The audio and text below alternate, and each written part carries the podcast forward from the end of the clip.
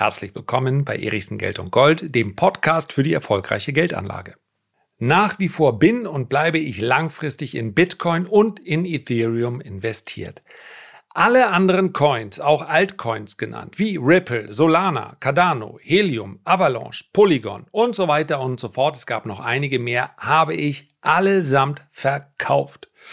Ich bin also von meinem ursprünglichen Plan abgewichen und ich möchte in der heutigen Podcast-Folge beschreiben, warum und denjenigen, die in der letzten Woche das Video auf dem äh, Tradermacher-Kanal dazu gesehen haben, den möchte ich sagen, es gibt noch einen Grund über die beiden Gründe hinaus, die ich schon in der letzten Woche beschrieben habe. Also, hört's euch an. Bitte gebt mir kurz zwei Minuten, in denen ich mich bei euch einfach mal bedanken muss.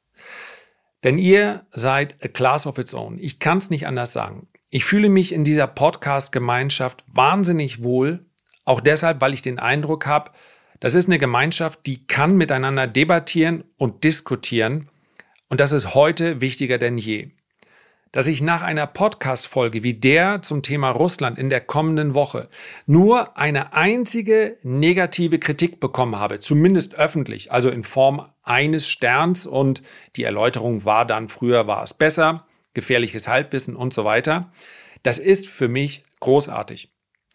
Und es ist im Übrigen auch vollkommen in Ordnung, wenn da eine negative Kritik kommt. Ja, wenn ich zu Kritik und Feedback aufrufe, dann muss ich das natürlich auch abkönnen, wenn es mal negativ äh, dort veröffentlicht wird.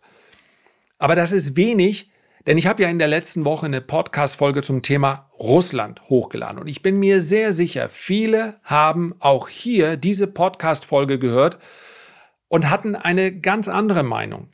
Denn das, was dieser Makroanalyst, den ich dort habe zu Wort kommen lassen, beziehungsweise den ich zitiert habe, ja, und wenn ich jemanden zitiere, dann komme ich auch immer so ein bisschen in die Mitverantwortung.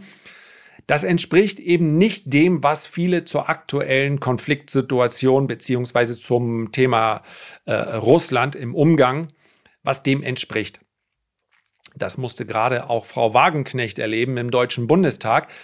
Und das ist meines Erachtens ein gutes Beispiel dafür, dass diese Debattenkultur, diese Diskussionskultur, die ja letztlich auch die Grundlage für Demokratie darstellt, so wie sie mal vielleicht im alten Griechenland äh, als Idee entwickelt wurde, dass die mehr und mehr flöten geht. Ein Abgeordneter des Deutschen Bundestages wird in einer freien und geheimen Wahl gewählt. Und er ist als Vertreter des ganzen deutschen Volkes weder an Aufträge noch an Weisungen gebunden, sondern diese Abgeordneten sind ihrem Gewissen unterworfen. Das würde aber für mich bedeuten, dass allein schon aus statistischen Gründen hin und wieder ein Abgeordneter auch dann applaudiert, wenn vielleicht jemand aus einer anderen Partei bzw. einer anderen Fraktion etwas Schlaues sagt. Es kann ja nicht sein, dass ich dort sitze als erwachsener Mann oder als erwachsene Frau und davon ausgehe, außer den Mitgliedern meiner Partei hat kein einziger irgendetwas in der Birne. Dennoch erlebt man das ja, man ist ja frei zugänglich, viele dieser Sitzungen kann man sich anschauen. Dennoch erlebt man das, dass eben genau das doch stattfindet. Man fühlt sich eben offensichtlich nicht ausgesprochen, denn sonst wäre es ja nicht verfassungsgemäß, an Weisungen aus der Partei gebunden. Und ich kann das natürlich auf eine gewisse Art und Weise nachvollziehen.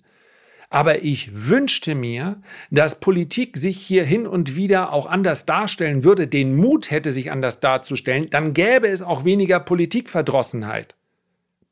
Darum soll es aber heute nicht gehen, sondern darum, dass diese negative Kritik vollkommen in Ordnung war. Ich habe auch einige Mails bekommen, in denen dazu Stellung bezogen wurde, auch einige positive. Es geht darum, dass wir uns andere Standpunkte anhören müssen. Sonst schwimmen wir nur in unserer eigenen Soße, werden völlig starr im Kopf. Und das ist vermutlich das ganz, ganz große Problem. Dass es unterschiedliche politische Lager gibt, das ist doch nachvollziehbar. Menschen werden in völlig unterschiedliche Situationen hineingeboren. Einigen geht es immer schon einfach qua Geburt viel besser, anderen viel schlechter, dass die andere Bedürfnisse haben, andere Dinge denken und andere Prioritäten setzen, das ist doch völlig klar in so einer Gesellschaft. Aber wenn die jeweils ihr gegenüber, wenn er eine andere Meinung hat, in einer Art und Weise behandeln, dass man eben nicht mehr in ein Gespräch kommt, dann wird es gefährlich. So, und dafür bedanke ich mich bei euch, dass ich den Eindruck habe, ich kann hier so einen Standpunkt äußern, ohne dass mir das Ganze massiv um die Ohren fliegt. Und jetzt sprechen wir über Kryptos. Wir sprechen darüber, dass ich von meinem eigenen Plan abgewichen bin. Das kommt nicht so häufig vor, und gerade deshalb möchte ich euch daran teilhaben lassen. Ich habe in der letzten Woche ein Video gemacht dazu auf dem Tradermacher-Kanal. Wer Lust hat, der kann sich das als Vorbereitung nochmal ansehen. Ich fasse es aber nochmal in aller Kürze zusammen. Ich bin nach wie vor langfristig in Bitcoin und in Ethereum investiert. Daran hat sich nichts geändert und dieses langfristige Investment ist schlicht und einfach aufgrund der Überzeugung nach wie vor für mich zu rechtfertigen, weil ich sage, diese diese Asset-Klasse ist gekommen, um zu bleiben. Es gibt allerdings, gab bis vor wenigen Tagen auch noch ein Portfolio aus sogenannten Altcoins. Das heißt also, die Konzepte von Bitcoin und von Ethereum, die habe ich mir soweit angeeignet. Ja, für mich ist äh, Bitcoin gedacht als ein Store of Value, um es mal ganz grob zu beschreiben. Und Ethereum ist mehr wie eine wie eine Anwendung, wie eine Technologieaktie, in die man hier investiert. Noch dazu eine, die vielleicht nach The Merge etwas attraktiver wird. Einfach deshalb, weil wir natürlich uns in einem Umfeld bewegen, in dem Energieknappheit herrscht. Und nach der Umstellung von Proof of Chain auf Proof of Stake wird jetzt Ethereum etwa 99 Prozent weniger Energie verbrauchen. Ob das jetzt langfristig, wie einige sagen, dazu führt, dass Ethereum erfolgreicher ist als Bitcoin, geschenkt. Darum soll es heute nicht gehen. Ich bin zu gleichen Teilen in etwa in Bitcoin und in Ethereum investiert. Vorher war ich zu einem deutlich geringeren Anteil investiert in zahlreiche Altcoins. Ripple, Solana, Cardano, Helium, Avalanche, Polygon und da waren noch ein paar mehr. Und ich habe diese Position allesamt verkauft, im Übrigen mit einem Verlust. Zum Glück habe ich einige der Positionen so früh aufgebaut, dass hier auch ein Gewinn entstanden ist, aber unter dem Strich war diese Spekulation, diese langfristige Spekulation ein Verlust. Stick to your plan heißt es immer. Also halte dich an deinen Plan. Und für mich war es eine langfristige Spekulation. Das heißt, ich wollte eigentlich dieses Portfolio aufbauen und dann viele Jahre lang halten. Stop null. Das heißt also, wenn es schief gegangen wäre, dann hätte ich diese Position wohl wertlos ausbuchen müssen. Meine Zielrichtung war aber natürlich dahingehend, dass sich dann diese Werte vervielfachen. Ich habe im Video zwei Gründe gegeben, warum ich jetzt verkauft habe. Ein Grund sollte bei einem langfristigen Plan eine untergeordnete Rolle spielen, hat aber auch eine Rolle gespielt. War der Auslöser, dass ich jetzt aktiv geworden bin. Und das ist ein charttechnischer. Das heißt also, viele dieser Währungen handeln genau wie Bitcoin und, in, an, und Ethereum in der Nähe sehr, sehr wichtiger Unterstützung. Wenn diese Unterstützung unterschritten werden, wir sind jetzt ja schon ein paar Tage weiter, ich nehme diesen Podcast jetzt auf in der vergangenen Woche am Donnerstag. Ihr seid also ein paar Tage schlauer, was die aktuellen Notierungen angeht. Wenn es jetzt 5 bis 10 Prozent abwärts geht, dann entstehen hier sehr große Verkaufssignale. Das heißt also, dass ich mir dann vorstellen könnte, dass gerade bei den Altcoins nochmal Kursverluste von 50 bis 80 Prozent anstehen. Achtung, wichtiger Disclaimer. Dies ist keine Empfehlung, es so zu machen wie hier, wie ich es hier beschreibe. Ich möchte wirklich nur meinen Standpunkt mit euch teilen. Das ist keine Empfehlung. Es gibt nach wie vor Gründe zu sagen, ein Portfolio aus Altcoins zu halten. Und wenn die Branche sich so entwickelt, wie von vielen angesprochen, dann werden sich vermutlich diese Altcoins auch wieder vervielfachen. Kurzfristig sehe ich es charttechnisch angespannt, aber bitte jetzt nicht auf den Verkaufsknopf drücken, weil ich das gemacht habe. Disclaimer Ende. Das heißt also, charttechnisch ist die Situation sehr angespannt. Was aber die größere Rolle gespielt hat, ich bin nach wie vor und ich werde auch aus Zeitgründen nicht in der Lage sein, fundamental zu beurteilen, welches hier die besten Coins für die Zukunft sind. Und es sind ja teilweise auch sehr technische Konzepte, die sich rasend schnell ändern, in denen es immer wieder aktuelle Probleme gibt, die vielleicht für Brancheninsider oder sagen wir vielmehr Branchenexperten dann auch zu erkennen sind. Dann sagen sie, ich gewichte jetzt Solana etwas höher oder ich gewichte es jetzt deutlich niedriger. Aber für mich hat das Beispiel Terra, Luna, das hat für mich gezeigt, du hast nicht die Zeit, du hast auch nicht die Muße und du hast nicht das Interesse, hier richtig tief einzusteigen. Und das wäre notwendig gewesen. Ich habe mit Terra knapp über 30.000 Euro verloren. Ich, das war mein erfolgreichster Altcoin zwischendurch. Ich habe relativ früh gekauft auf Empfehlung eines anderen. Und diese Position ist ja dann wahnsinnig gut gelaufen. Habt ihr vielleicht mitbekommen, wenn euch das Ganze gar nicht interessiert, dann nehmt es als ein Beispiel, das letztlich nichts anderes sagt als Schuster bleibt bei deinen Leisten. Diese Terra-Position hat sich also vervielfacht. Sie war eine von vielen in diesem Altcoin-Portfolio, also in gleicher Gewichtung. Und dann hat sie sich in etwa versechst, versiebenfacht. Und da waren es bei mir 30, ich glaube sogar über 30.000 Euro. Viel besser gelaufen, zum Beispiel als Solana, Cardano und so weiter. Und dann war von heute auf morgen Schluss. Ich habe aber, da es sich hier um langfristige Spekulationen handelt, nicht jeden Tag da abends reingeschaut. Genauso wie ich nicht abends in mein langfristiges Aktienportfolio reinschaue. Ich nutze ja sowieso dort nur Schwächen und kaufe weiter nach. Das heißt, mich interessiert ja gar nicht die Veränderung von heute auf morgen. Bei Terra hätte mich das vielleicht vor Schlimmerem bewahrt. Wir machen es kurz, es war ein Totalverlust. Und dies hinterließ bei mir nicht aufgrund der Summe. Natürlich ist es schön, wenn man einen Buchgewinn hat von 30 oder 35.000 Euro. Und wenn der dann auf Null pulverisiert wird, dann ist das kein angenehmes Gefühl. Aber ich bin lang genug an der Börse, um zu wissen, dass eine Spekulation so lange, bis man eben die Gewinne realisiert hat, Solange sind es eben nur Buchgewinne. Aber diese Situation hat mir gezeigt, ich konnte weder beurteilen, warum sich Terra vorher versechsfacht oder versiebenfacht hat. Und ich konnte dann, obwohl ich doch einiges dazu gelesen habe, ja, ich konnte dann nachvollziehen, warum dieses Konzept nicht mehr aufgegangen ist, aber in welcher Geschwindigkeit das dann geschehen ist und warum es dann praktisch 99,999 Prozent äh, äh, Verlust gab innerhalb von drei, vier Tagen. Das hat mir gezeigt, du steckst hier fundamental nicht tief genug drin in der Materie. Und das ist die, der andere Grund. Aufgrund dessen ich dann gesagt habe, ich steige hier aus. Ich ändere meinen Plan. Und wie gesagt, Planänderungen sind manchmal spontaner Natur. Mir hat gerade ein Freund erzählt, der war auf einer Bergtour, eine Alpenüberquerung und dann waren sie an einem Pass, da sind sie schon mal gewesen, im letzten oder im vorletzten Jahr. Und da ging es wohl ziemlich steil abwärts.